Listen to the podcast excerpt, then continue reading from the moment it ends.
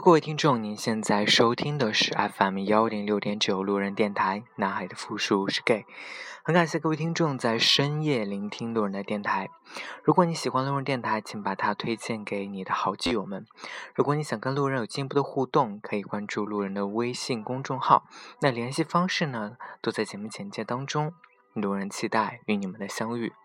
那今天这期节目呢，是接着上一期，然后想说一说这个阿罗哈跟布鲁蒂之间的这个公关大战。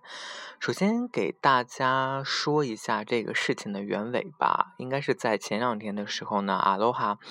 的官方微博啊贴出来了一张图，这张图是他们精心设计过的，嗯，说这个图是分为上下两块儿。然后上面一块是蓝色的，是暗示着是布鲁蒂；然后下面的是底色是一块红色的，那暗示着是阿罗哈。那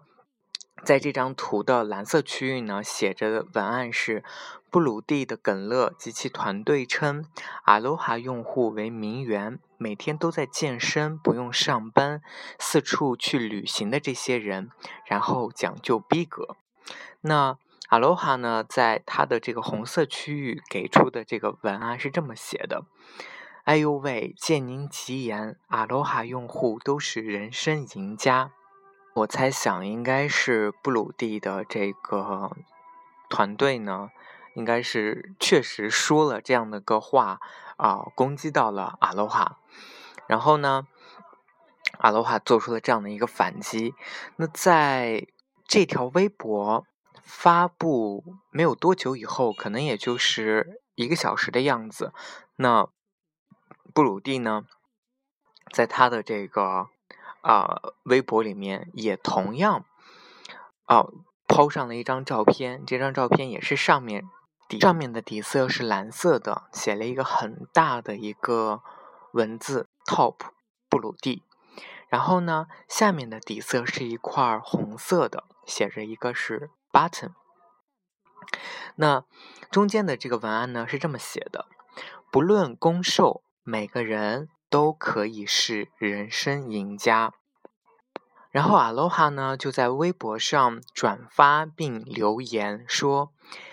是因为布鲁蒂贴出来的这张图上面有一个那个银字，它确实少了一点，所以阿罗哈做了这样的一个回应。那这个时候呢，阿罗哈同时又发了一张图，这张图呢左左半边是蓝色的，右半边是红色的，文案是这么写的：不论攻受，诚实做自己才是人生赢家。其实我不是不是广告界，也不是公关界的这个那个相关的从业人员，但是从这个。他们的这个互相掐架来说，包括他们抛出来的图，我个人觉得阿罗哈其实是胜利的一方。我觉得阿罗哈确实得到了，就是比布鲁蒂多了一分。首先，我觉得呃，布鲁蒂的团队在发出，首先可能是先那个先发夺人吧，就是说了一下阿罗哈的用户都是所谓的名媛。每天都在健身，不用上班，然后各种装逼啊！我觉得这个事情其实是一个很普遍的现象，但是以以布鲁蒂来讲出这样的话，我觉得是挺打脸的一件事情，因为我不知道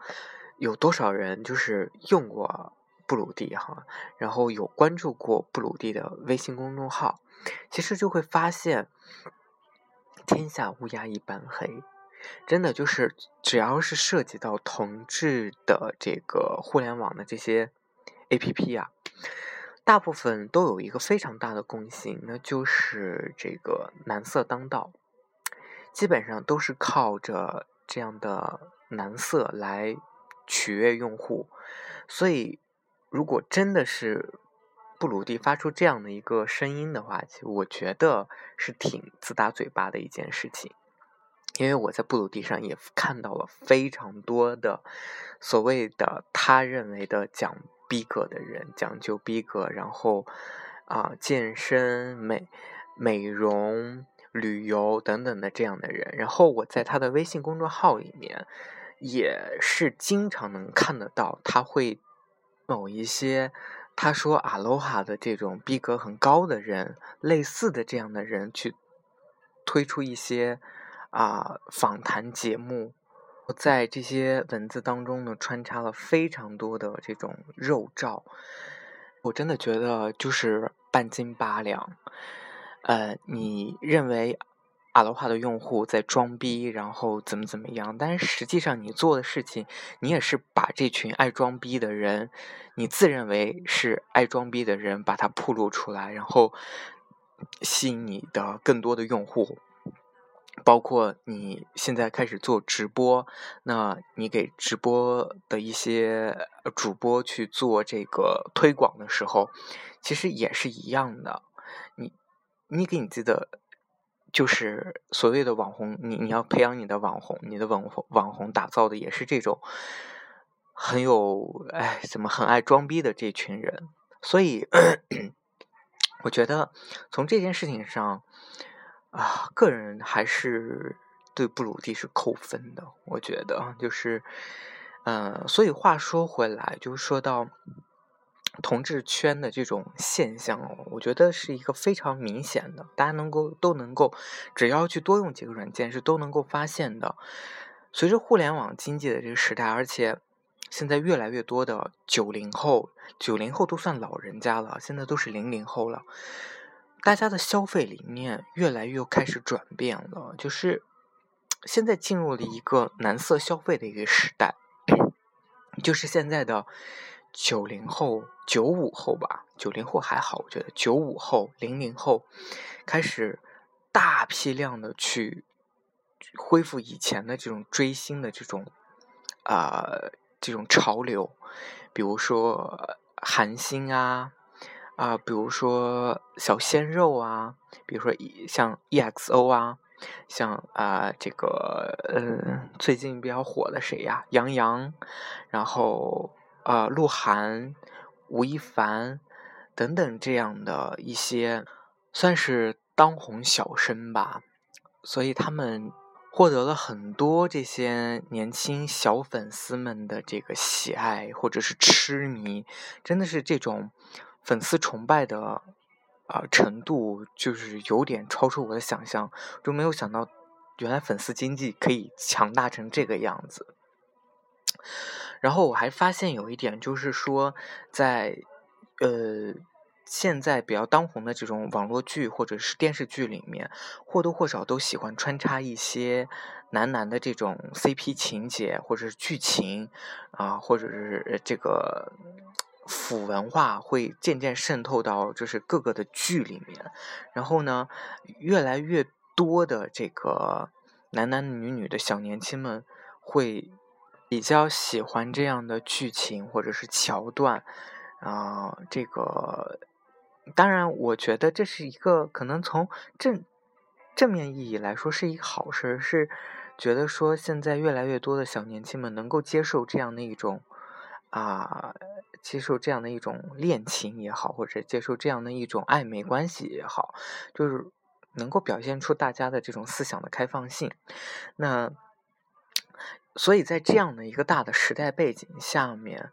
啊，那在这个同志的这个互联网当中，也是有这样的一种盛行的一个分歧。就是说，我之前在节目里面上一期节目里面就说过，我其实很佩服。阿罗哈的创始人，因为阿罗哈在从一开始他投入运营的时候，他就是请了应该是我觉得是他的运营的一个策略，就是他请了非常多的这个啊所谓的在 gay 圈里面比较红的这些红人。啊，入驻到阿罗哈里面，然后，所以我经常能够在阿罗哈里面翻人。那个时候刚用的时候，基本上我看到的人都是非常非常帅的人，然后或者甚至是一些微博的网红，你都能够可以在阿罗哈里面去刷得到。然后，呃，有很好的颜值，有很好的身材，然后你就感觉这种人就是人生赢家，对不对？那。看多了以后，你其实你觉得也是为了满足你的这种，呃，怎么说呢？就是追求美的这种心理吧。我觉得是这样的，追求人人人都是视觉性的动物，人本能都是视觉性的动物，所以看到帅哥，然后看到肉体，都会去产生这样的一种倾慕之情。所以这也是他在运营这个产品的时候，运营这个 A P P 的时候，我觉得他想要去达到的一种效果。那当然，我觉得通过人性的这一点去去推广一个 A P P 是一件值得，就是是一件好事。对于 A P P 的整个推广来说是一件好事，但是再越发的去想一想。这个事情其实是会造成一个很大的一个误区，包括我现在跟很多人聊天的时候，很多女生聊天的时候，他们都会有一个感慨，就是说，为什么现在这么现在的 gay 都长得这么帅，或者是他们会质疑说，这么帅的一个男生会不会他不是直男是 gay，就是因为在大量的媒体报道的这种情况下。啊，很多人会去注意到媒体报道的都是这些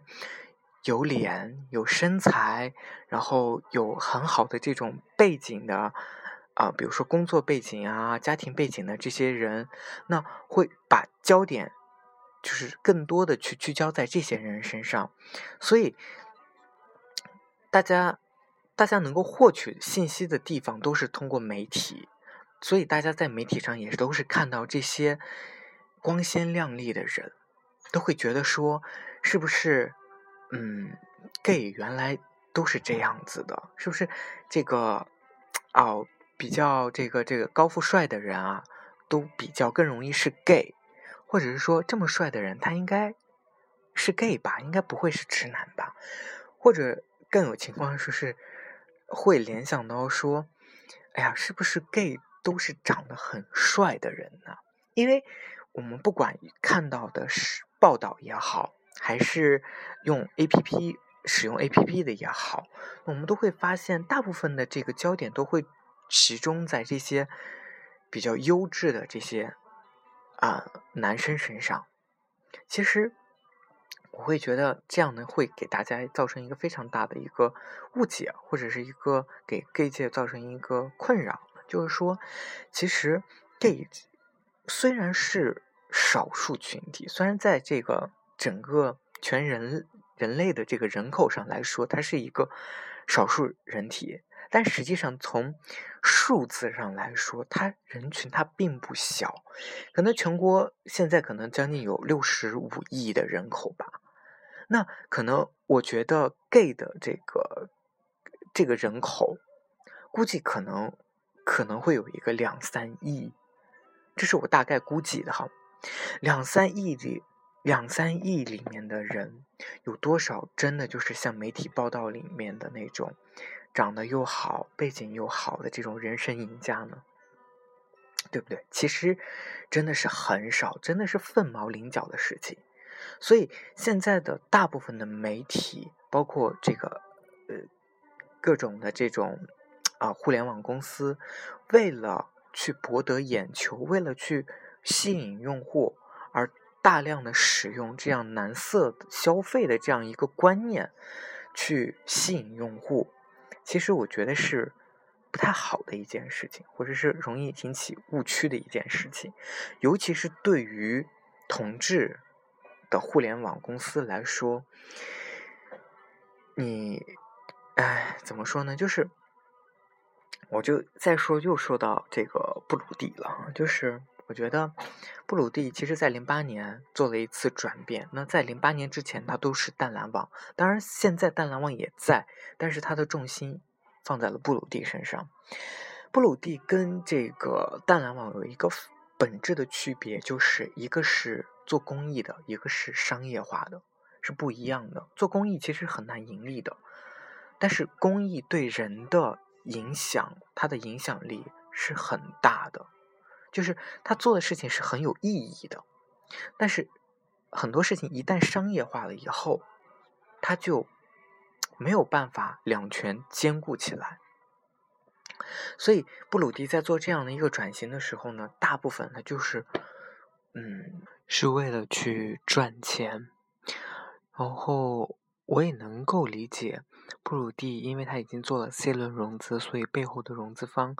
嗯。一定会让他去把他的商业模式进行变现，就是要有赚钱的能力，那所以他才会有了这个，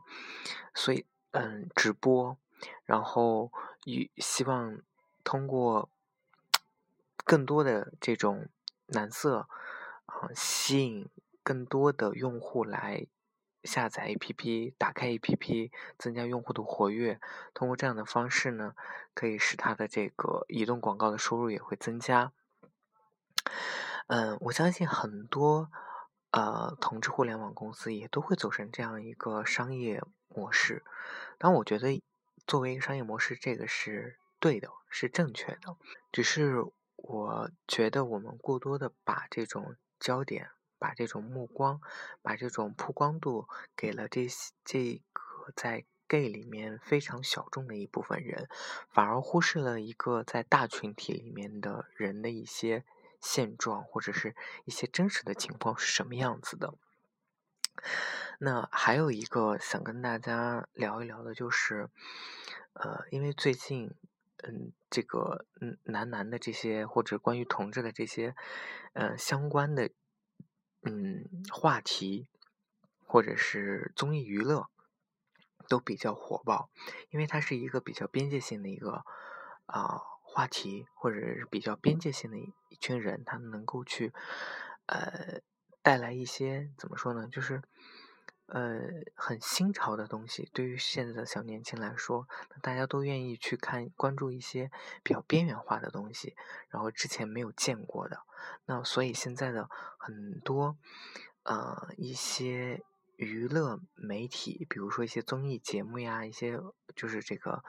呃，包括这样的一些网络剧呀，都会去做跟同志相关的内容啊。比如说我有看过，就是。请有一档节目是请某些很帅的男嘉宾，大部分可能都是 gay 的这种来做菜，然后每一期节目就是教大家做一道菜，然后还有就是这种啊嗯类似于相亲的这种同志相亲的这种节目，那其实我觉得综综合看下来。这些节目里面所能够呃看到的这些嘉宾，呃，包括主持人，都是怎么说呢？先说嘉宾吧。我觉得嘉宾是属于说，因为制制作单位可能是需要这样的人，所以他找的都是跟我们在 APP 里面能够刷到的那些网红帅哥一样，基本上都是他们的原班人马。为了博收视率，为了。这个吸引更多的人，所以都会请这种颜值很高的这些人来作为一些做客嘉宾。那呃，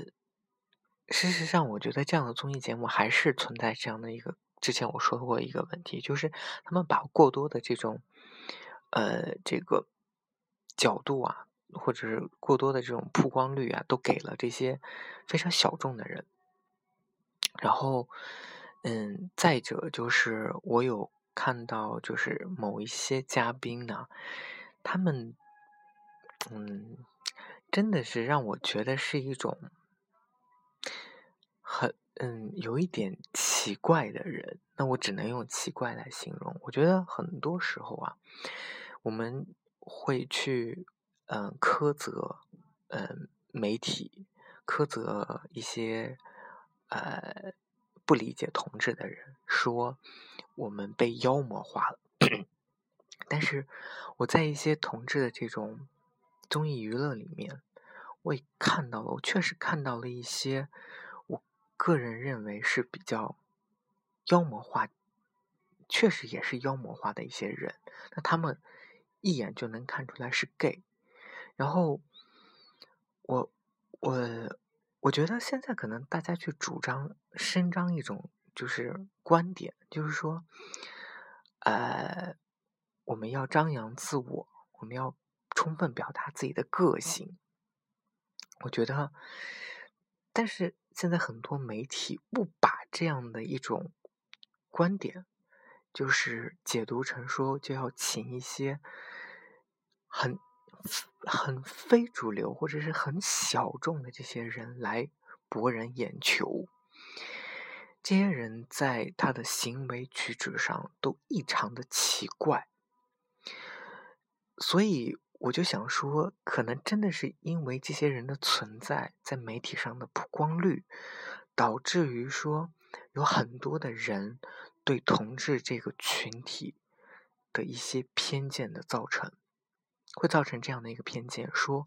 这个人他是这样的一种妖魔鬼怪，那是不是他又是个 gay？那是不是因为在很多这种综艺节目上，你都能看到这样类型的人，所以就很会容易被这种就是同志会被妖魔化，贴上这样的标签，是因为这样的人在媒体上曝光的比较多，所以我觉得会造成这样的一种不好的影响。呃，再说回来，这个就是所谓的这个要张扬个性、活出自我。那我觉得张扬个性、活出自我是一件是一件对的主张，但是它并不是说让你在节目里面以一个非常犀利的这种。角色去跟人家去撕逼，然后你的言语表达，呃，你的行为举止，处处的都是让人有一种很不舒服的这种感觉啊。比如说行为举止，那真的你比女人还女人，或者是骂出来的一些讲出来的一些词汇啊，真的是。那真是骂人不带脏字儿的。那我觉得这样的一种，哎，这样的一种行为吧，被媒体放大出来，真的会对同志这个群体影响蛮蛮深的，或者蛮大的。我记得前几年吧，就我也不知道前几年，就是呃有一个报道非常火，就是那个欠一百块钱也不给我的那个。我想，我一说，大家都知道有这么一个事儿，对不对？那其实这个事情为什么当时报的那么火，媒体炒作的那么积极性那么大？那其实我觉得这件事情其实也是一个很很病态的，或者很污名化的一个东西，就是媒体的焦点不会关注在那些很正能量上的事情，大部分的媒体或者综艺娱乐都会。请一些比较三观不是很太这 怎么说呢？三观不太正的人，真的就是这样。在我看来就是这样。可能很多人会反驳我，但是我觉得你们看一看，多去看一看，你们就会发现，都会去有这样的一种感感受。所以我觉得 现在的不管是。同志界也好，就是同志的这种互联网发展也好，还是这种主流的媒体的发展也好，人们过多的会把这样的焦点集中在一些很极端的小群体上，但是反而去减少曝光这种比较普遍的这些人或者普罗大众的这些人，因为他可能因为是他们没有特色。但是，就是因为这样平凡的人，他们才有自己的故事，才有就是作为一个 gay 最真实的一个故事是什么样子的。其实很多 gay 活着真的是很普通，普通到就真是他就是一个路人甲的样子，他没有那么姣好的外在条件，他没有那么好的身世背景，他也没有那么就是呃牙尖嘴利啊，就是呃那个各种有一点妖魔化的这种状态，他他只是一个很普通的一个人，你可能放在大街上，他你真的是不知道他是一个 gay。那其实真的有很多人都是这样子的，而我们现在越来越多的把，呃，大家都会说 gay 是一个很小的群体，对不对？因为在直男的这个直男直女的这个范围当中，那 gay 就是一个小众的一群人。那在这样的一个小众的一群人当中，我们又把更。更小的一些人，就是在这个小众里面的一些人的更极端的一些人，暴露到这些媒体之下，让他们放大了，让他们被更多的人直男直女所看到了，反而把一些大众化的人就是淹没了。我觉得这是一个比较违背认知常理的事情，就是说，我们一定是有一个。对一个大的群体，对一个大的东西有一个认知以后，才能更好的去认知这个群体里面极小的个例。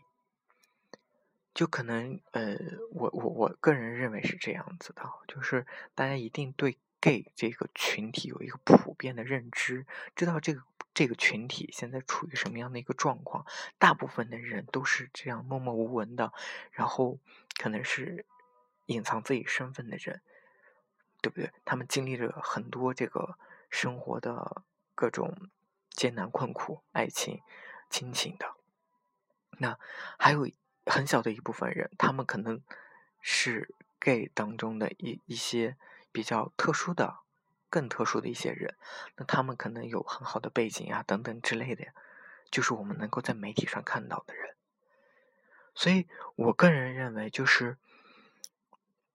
现在的。主流互联网的内容都会，嗯，忽略到更平凡的、更大众的这些我们这些 gay 们的一些报道，嗯，缺少一些很正面的、很积极的这种正能量的一些嗯导向。然后，其实我更希望能够在。这些综艺媒体里面去看到一些，当然可能是因为法律的关系，可能是因为广广电总局的关系。那我其实是更希望能够看到一些比较深度的这种访谈的节目，能够请到一一到两位的这些，嗯，呃，真的是很普通的这些同志群体们，或者是这些这个。嗯，怎么说？同志的父母能够接受自己孩子是同志这样身份的一些父母，能够给他们做一个这样的深深入的这样访谈，然后把他们这群人能够聚焦在媒体的媒体之下，让更多的人去见证，原来 gay 是我们是这样的一群人，我们很普通，我们面临着什么样的困境？啊，我们都做着什么样的挣扎？啊，我们希望得到什么样的理解？而不是，我觉得真的是现在的这个媒体上有一种，就是让我觉得有一种乌烟瘴气的感觉，就大家都是在欣赏肉体、欣赏脸，然后大家都在看撕逼，因为很有趣，觉得这这个呃怎么说呢，就是很无聊的这种消遣。嗯，好了，那今天这期节目呢就录到这里。呃，再次感谢各位听众在深夜聆听路人的电台。那插播一个呃小广告吧，就是那个前两天，就是八月二十九号的时候，有一个听众给我给我发了一份邮件，然后呢，我因为因为辞职了，所以嗯。最近这段时间都没有及时的去开电脑查邮件，呃，忽就是我大概看到这个听众的邮件是在九月四号的时候，所以我在九月四号的时候回复了你，但是我再没有接到你任何的回复。如果你看到了邮件呢，可以给我回复，或者你你通过其他的方式都可以联系到我。那我还希就是蛮希望能够跟你聊一聊的，嗯。好了，那这期节目呢就录到这里，再次感谢各位听众在深夜聆听路人的电台。